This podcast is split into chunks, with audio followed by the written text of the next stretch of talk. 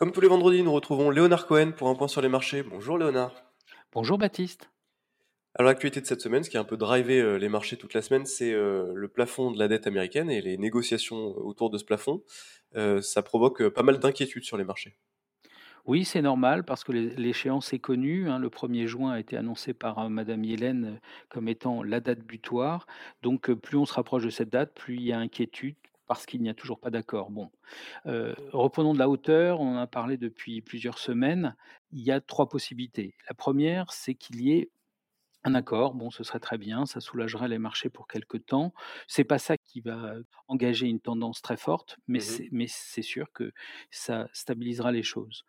La deuxième, c'est bien entendu un report de l'échéance avec une rallonge pour quelques mois, comme ça a été fait à de nombreuses reprises. Heu, imaginez, heu, simplement que ce soit une rallonge pour permettre les négociations pendant tout l'été. Le troisième cas, bien évidemment, ce serait l'échec. Dans nos balises, dans nos alertes, nous restons positifs parce que nous pensons que les 2 premiers cas, heu, permettent une stabilisation des choses et de passer le cap sans avoir trop de trop de problèmes, trop de dommages collatéraux. On est dans un environnement de hausse de taux d'intérêt, il doit y avoir pause de la part des banquiers centraux. Heu, c'est sûr qu'un shutdown et un échec, heu, généreraient des angoisses, heu, très importantes, heu, mais pour nous, c'est pas c'est c'est c'est pas dramatique, ça peut se corriger, il y a des solutions pour le corriger, donc il faut rester calme. Alors on voit que ces négociations, elles se font presque déjà dans un climat de campagne euh, présidentielle.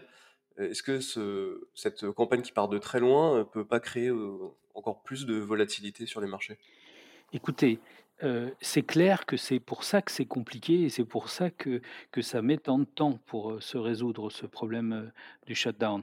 Par contre, il faut savoir qu'à partir du moment où il y aurait accord, on passera l'année enfin en fin d'année 2023 aux élections du candidat républicain à l'élection présidentielle américaine et donc ce sera une «bagarre» entre guillemets entre, heu, Ron DeSantis et Trump et puis d'autres bien sûr qui apparaîtront, heu, mais heu, quelque part c'est en fonction de l'identité de ce candidat qu'effectivement il y aura beaucoup de volatilité. Tout le monde connaît Trump, tout le monde sait ce qu'il a fait, et donc s'il gagne facilement, il est évident que ça créera des perturbations, sur les marchés avec des angoisses quant à la future élection américaine en novembre 2024.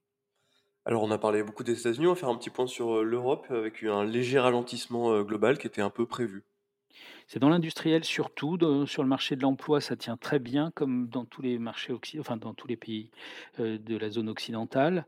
Heu, c'est plutôt remarquable puisqu'on est je rappelle que l'année dernière, on avait très peur du ralentissement induit par la hausse des prix de l'énergie. Heu, en début d'année, on avait peur, de la hausse des taux d'intérêt. Pour l'instant, ça tient, moins au niveau de l'industrie, pour être honnête, mais ça tient au niveau des services et parce que la consommation reste pour l'instant assez bonne. Là encore, nos balises, comprennent, enfin font état d'une situation de transition. On vous en a parlé depuis longtemps. C'est en fin d'année, une nouvelle fois qu'on se rendra compte que les bénéfices auront tenu et c'est pour ça que nous nous gardons le cap, heu, grâce à à ces à ces balises et et bon, on sait que les marchés, heu, sont volatiles. On fait du yo-yo depuis un petit moment. On a buté sur des points hauts sur les CAC 40 et autres parce qu'ils ont été portés par trois, quatre valeurs comme le marché américain, comme la technologie américaine et cetera, qui sont montées très fort, mais portées par quelques valeurs seulement. Il faut rester très calme et les réponses vont bientôt arriver une nouvelle fois. Donc pour l'instant, nous nous conservons le biais optimiste, que nous avons depuis longtemps. Bien, merci beaucoup Léonard et à la semaine prochaine. Merci beaucoup Baptiste, bonne semaine.